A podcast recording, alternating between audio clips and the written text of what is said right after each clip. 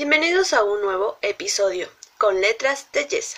Hoy les quiero hablar sobre una lectura que tuve a principios de mes y es Pobres almas en desgracia de Serena Valentina. Así que comencemos.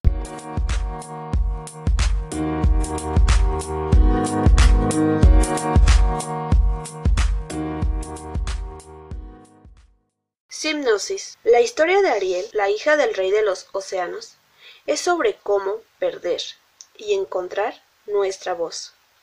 Ha sido contada muchas veces de muchas maneras, pero la sirena siempre quiere más de lo que su mundo puede ofrecer, y su padre exige que viva dentro de los límites del reino. Su rebeldía le cuesta la voz y por poco el alma. Pero el poder del bien triunfa y Ariel emerge orgullosa y transformada. Pero esto es solo la mitad de la historia. ¿Qué pasa con la némesis de Ariel? ¿Úrsula? ¿La bruja del mar? ¿Qué la llevó a ser tan retorcida, tan despreciable y tan llena de odio? Muchos han intentado explicar sus motivos.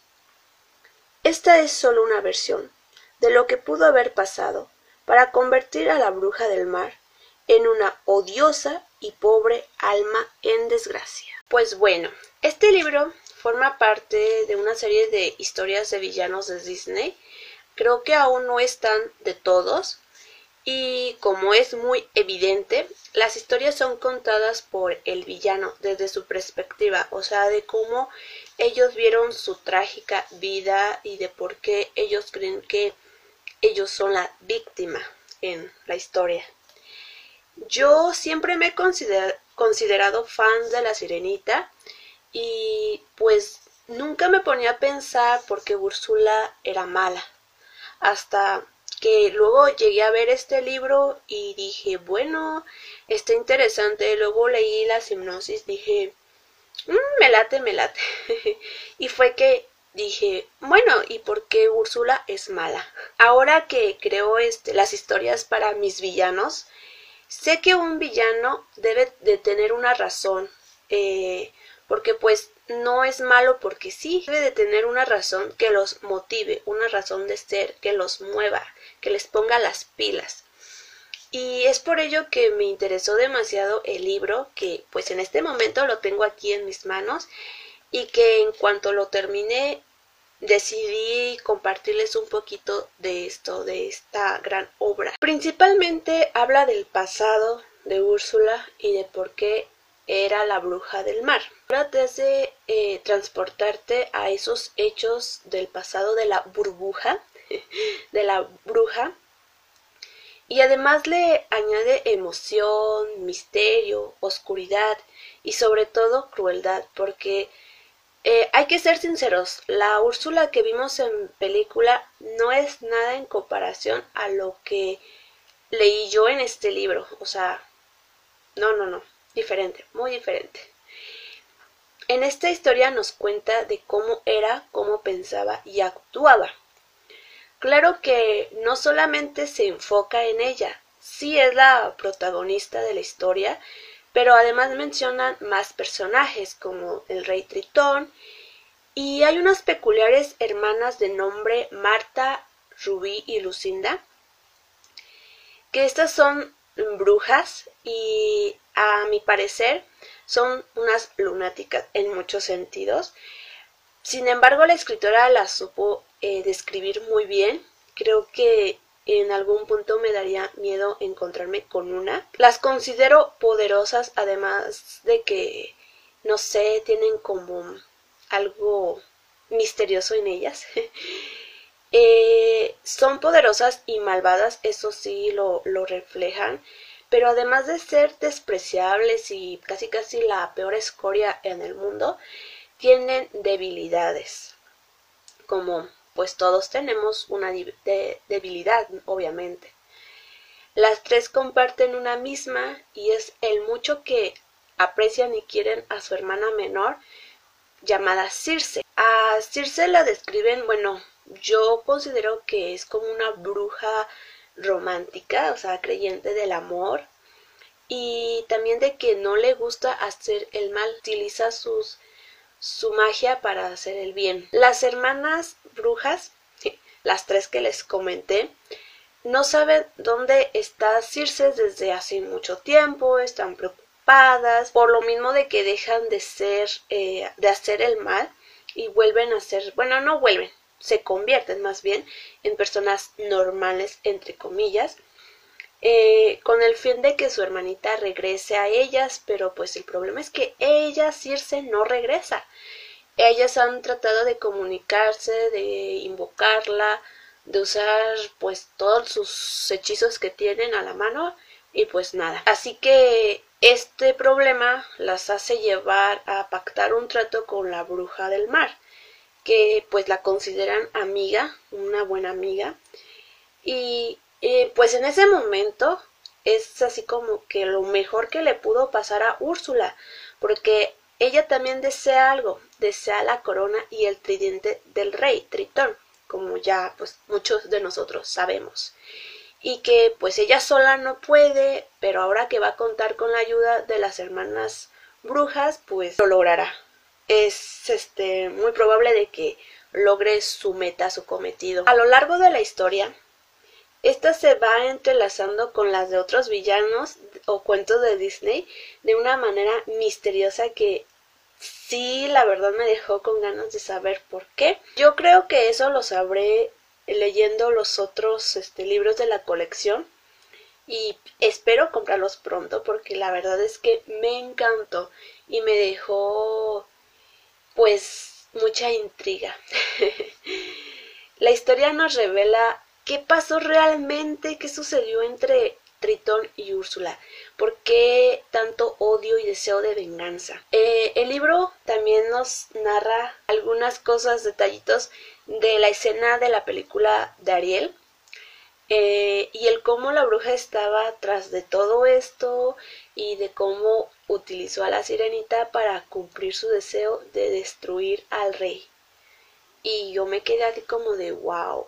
O sea, yo toda mi vida vi lo bonito que es el cuento de Disney de la sirenita y ahora es como ver el otro lado de la moneda y que digas, no manches, pobre de Úrsula, por lo que tuvo que pasar. Leer esta historia fue totalmente emocionante. Eh, también nos deja claro que la maldad no es una elección, sino es un escape para recuperar lo que realmente es tuyo.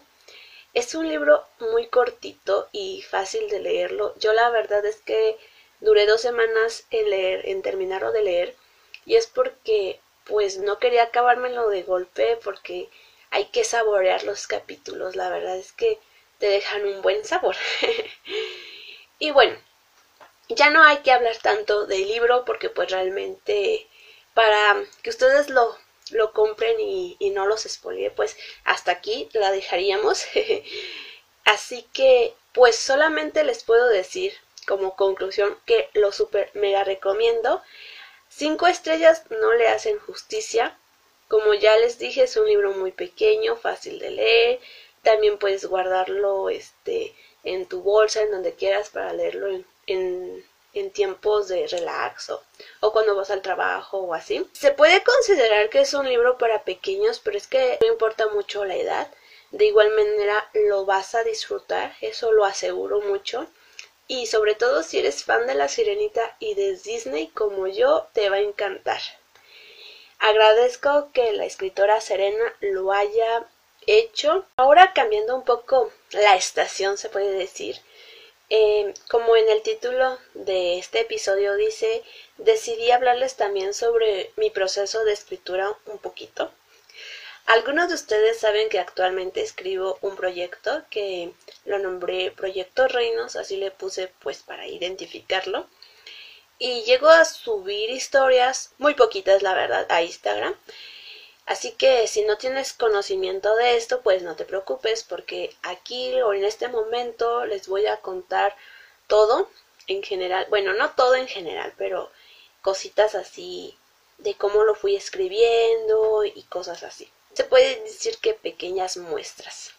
También habrá este spoilers, no muchos, porque quiero también casi como que dejarles eh, la sorpresa cuando lo tengan en sus manos y lo lean. Pues hablemos primero que nada, el tiempo verbal es en pasado. Este es el segundo proyecto que escribo.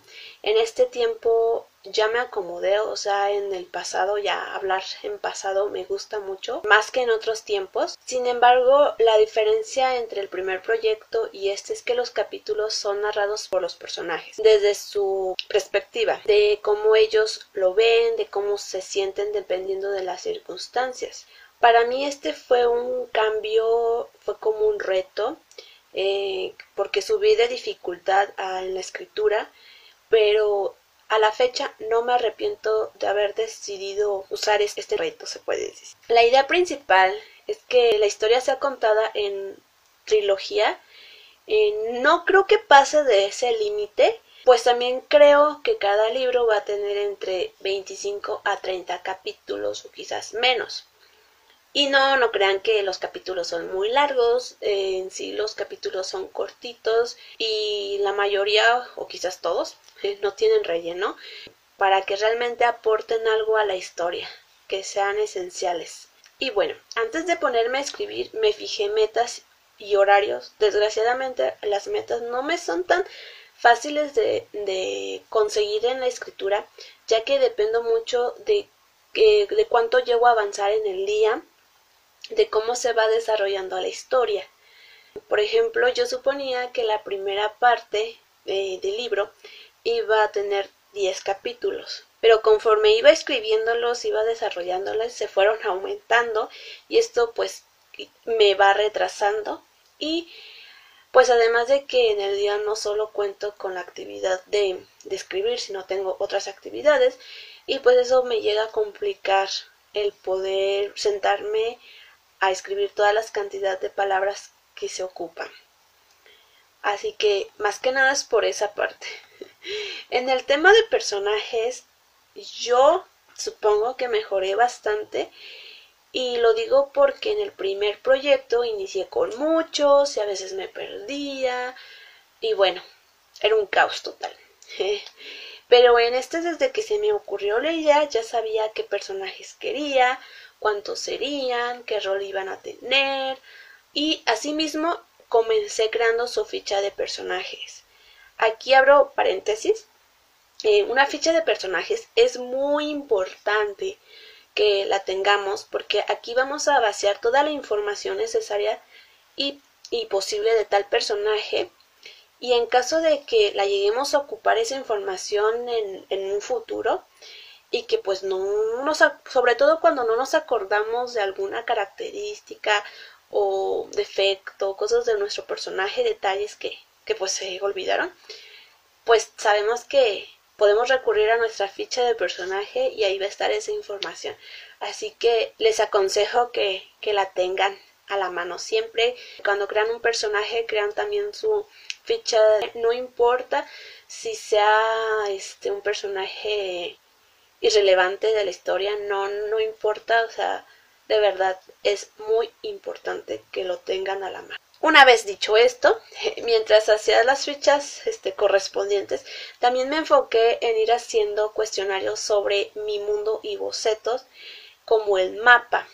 No soy la mejor diseñadora de mapas, sinceramente, pero me ayudó mucho el que tengo, lo tengo enfrente ahora mismo. Eh, está pues está grande a comparación de, de a otros de los primeros que hice pero pues me ayuda porque más o menos me ubica en el sitio que quiero. Eh, tengo una visión más clara. Y los cuestionarios me sirven para conocer más sobre la historia de, de mi mundo costumbres gastronomía la flora y la fauna la arquitectura la vestimenta, qué olores se perciben, el clima y pues en todo en general. Estos cuestionarios o el cuestionario eh, es muy importante. También llegué a hablar en mi blog sobre, eh, sobre esto y pues yo lo hice obviamente eh, seguí mis propios consejos. Yo soy una escritora híbrido, quiere decir que me gusta tener la mayor información posible de la historia pero ni tan organizada, ¿eh? porque pues no, no, no soy así. En caso, les contaré un poco. el caso de los escritores mapas, ellos necesitan eh, tener todo bien estructurado para comenzar a escribir. Y los brújulas son los que ocupan ideas claves y parten de ahí a aventurarse sin saber a dónde llegarán. Entonces yo estoy entre la mitad de ambos, porque tanto me gusta tener información como luego me aventuro a, a quién sabe a dónde voy a llegar y, no sigo eh, las ideas principales. Así que bueno, una vez que ya tengo todo esto, tengo mis bocetos, tengo mis mapas, tengo las fichas de personajes, mis cuestionarios, todo, todo, comienzo a hacer las escaletas. No hago todas a la vez, sino que hago las tres primeras y después de ahí hago una en una, dependiendo del capítulo en el que voy y asimismo escribiré. Por ejemplo, terminé el capítulo 3 ayer, entonces hoy hago la escaleta 4 y mañana inicio escribiendo ese capítulo, el capítulo 4. Las escaletas me ayudan mucho a no olvidar lo que quiero contar en ese capítulo. No siempre me baso al 100%, tampoco, ya que a veces los personajes me hacen cambiar las cosas, algunas cosas, o terminan teniendo un final diferente al pensado o un giro inesperado en el desenlace o este cosa, cosillas así y pues es que a veces los personajes llegan a ser rebeldes y en ciertas circunstancias o problemas eh, lo manejan diferente como ellos piensan y actúan y no como uno como escritor.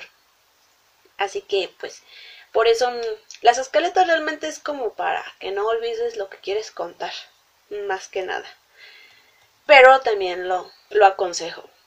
Ahora vamos a fangirlear un poco sobre mi proyecto en concreto. Mi libro tendrá tres partes, eso ya está estipulado por mí, obvio. La primera parte está narrada por tres personajes, dos son protagonistas y uno que se considera secundario pero con cierta relevancia. La segunda y tercera parte será contada por unos, un protagonista de la primera parte, pero aquí aparecerán eh, cuatro secundarios también con con importancia en la historia. Así que el primer libro eh, tendrá tres personajes protagonistas y cinco personajes secundarios que son importantes. Mm, para darles pista de los protagonistas, pues son dos hombres y una mujer. Triángulo amoroso a la vista, ya lo sabremos más adelante. Eh, ahora sobre los personajes villanos, malvados y sin corazón. Solo puedo contarles que me sorprende haberlos creado y que hasta el momento algunos son mis favoritos. No porque yo los haya hecho, los haya inventado, pero es que hasta yo me los creo, hasta yo me creo de que sí existen y que no manches, ¿cómo puede haber gente así? yo creo que también algunos de ellos a ustedes les va a encantar. Eso espero. Ahora abriré la sección de preguntas. Esta les fui preguntando en, en las redes sociales qué querían saber y que les iba a responder en este episodio. Así que comencemos con la primera. ¿En qué te inspiraste para escribir la historia? La verdad es que ni me acuerdo bien. Eh, que fue después de ver la serie de Juegos de Trono. Eh, y después tuve un sueño que cuando desperté sabía que tenía que ser una historia relacionada a lo que vivía al estar en los brazos de Morfeo. Entonces, pues realmente creo que de ahí viene mi inspiración a escribir esta historia. Segunda pregunta. ¿De qué trata o de qué va? Aquí voy a responder eh, sin tanto spoiler.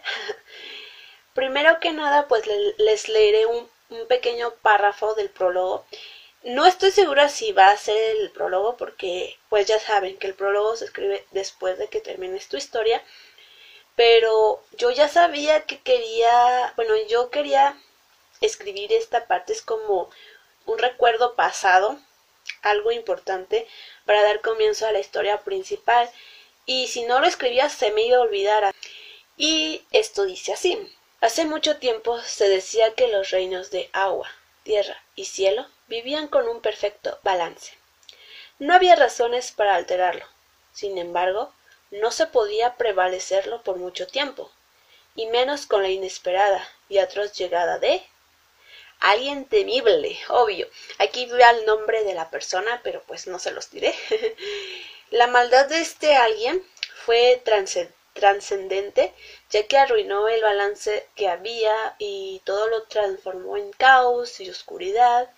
Maldijo a dos de los tres reinos y el único que sobrevivió a la maldición de esta persona, de al hechizo, fue dividido en dos reinos, que es el norte y el sur.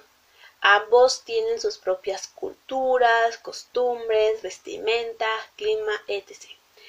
Pero siempre estos dos andan peleando, andan de las creñas, por temas insignificantes, o sea, a veces hasta porque eh, pescaste un pez que iba eh, de, de mi reino a tu reino y pues eso, él estaba acá, él vivió tres días acá de este lado y se pasó y eso era mío y por eso se pelean. O sea, dices, no manches.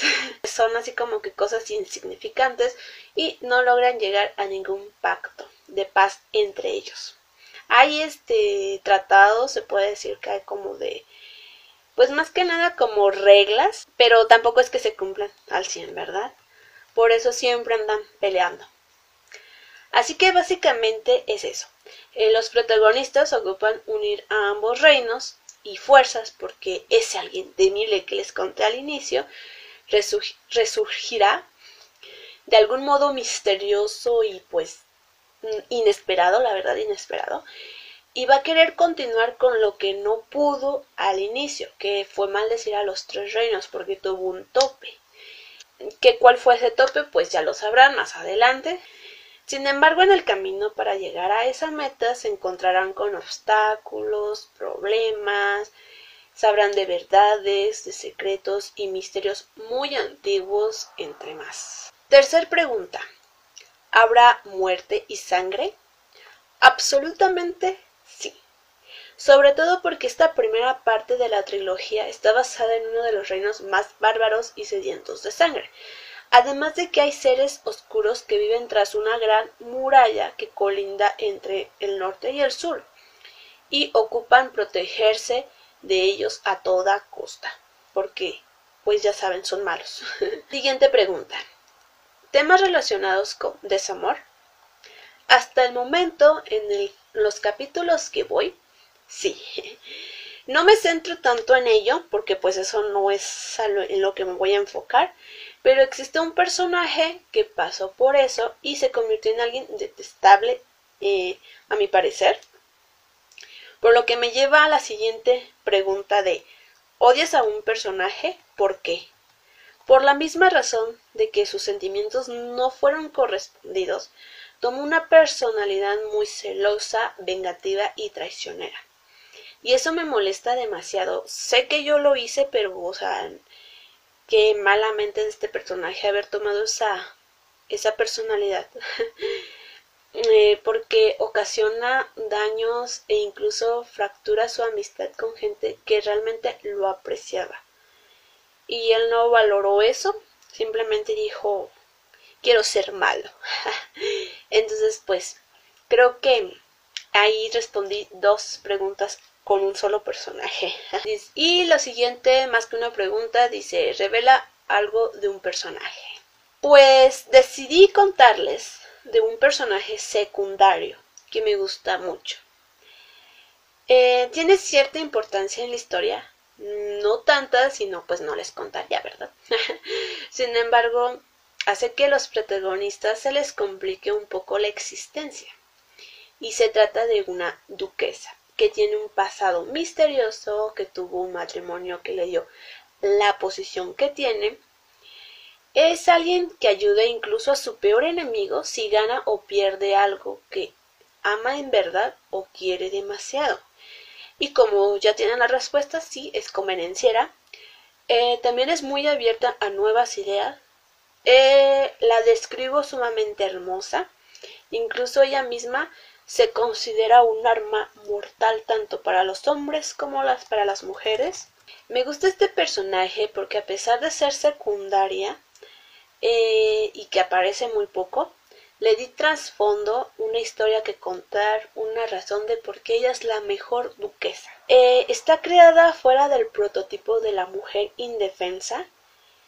Eh, digo, sí le gusta ser salvada por alguien, pero solo para hacer crecer su ego, porque demuestra que no es igual a las demás mujeres, eh, de que ella puede con lo que sea y además es lista. es alguien interesante y que impone, añadiendo que no consigue lo que quiere por su título, sino porque es una mujer influyente. Entonces, pues eso básicamente me agradó mucho y pues bueno. Lo siguiente es, ¿tuviste conflictos al escribir algún capítulo? Sí, eh, sobre todo en el capítulo 8 y 9, eh, mi dificultad al escribirlos fue de que tuve un bloqueo de escritor, de esos temibles. no pasaba de estos capítulos porque se puede decir que era como el, el inicio al problema de, de la historia o del primer libro y no este no daba con lo que quería. O sea tenía la idea sabía que quería transmitir qué sentimientos pero no sabía cómo y escribía y me gustaba lo que escribía pero no decía no esto no queda no le queda no no hace nada no mueve la historia entonces lo borría lo borraba y luego otra vez lo escribía y así estuve. Duré con el capítulo 9 duré dos semanas escribiéndolo y reescribiéndolo y pues no quedaba y no quedaba yo como de ah y me volvía loca. ¿Cómo salí del bloqueo? Pues eh, leyendo, escuchando música, viendo videos, viendo películas y poco a poco llegó la inspiración a mí, las musas y fue que dije ah ya sé qué voy a hacer y fue que salí del bloqueo y logré escribirlo, logré terminarlo y ya está. Entonces sí he tenido dificultades. Y antes de llegar a la despedida, les quiero compartir un consejo que lo posteó la eh, escritora Laura Tarrada. Es un consejo hecho por Beatriz Esteban y dice así: Tu historia no estará hecha para todo el mundo, y no significa que sea una mala historia porque sí que estará hecha para un trocito del mundo. Y esa es la gente que te tiene que importar, la gente con la que puedes compartir mucho. Recuerda que los gustos individuales de cada lector no definen, tu valor como escritor. La verdad es que me gustó mucho, espero que a ustedes también y si les gustó vayan a buscar a Laura Tárraga, ahí le pueden dar un corazoncito y pues hemos llegado al final, espero les haya gustado este nuevo episodio. Eh, si tienen alguna duda, pues no olviden que pueden contactarme en Instagram, ahí me pueden mandar mensajito, pueden seguirme y dar mucho amor a mis publicaciones, ya saben, soy nueva en esto. Y bueno, hasta aquí y adiós, bonito fin de semana para todos los que me escucharon.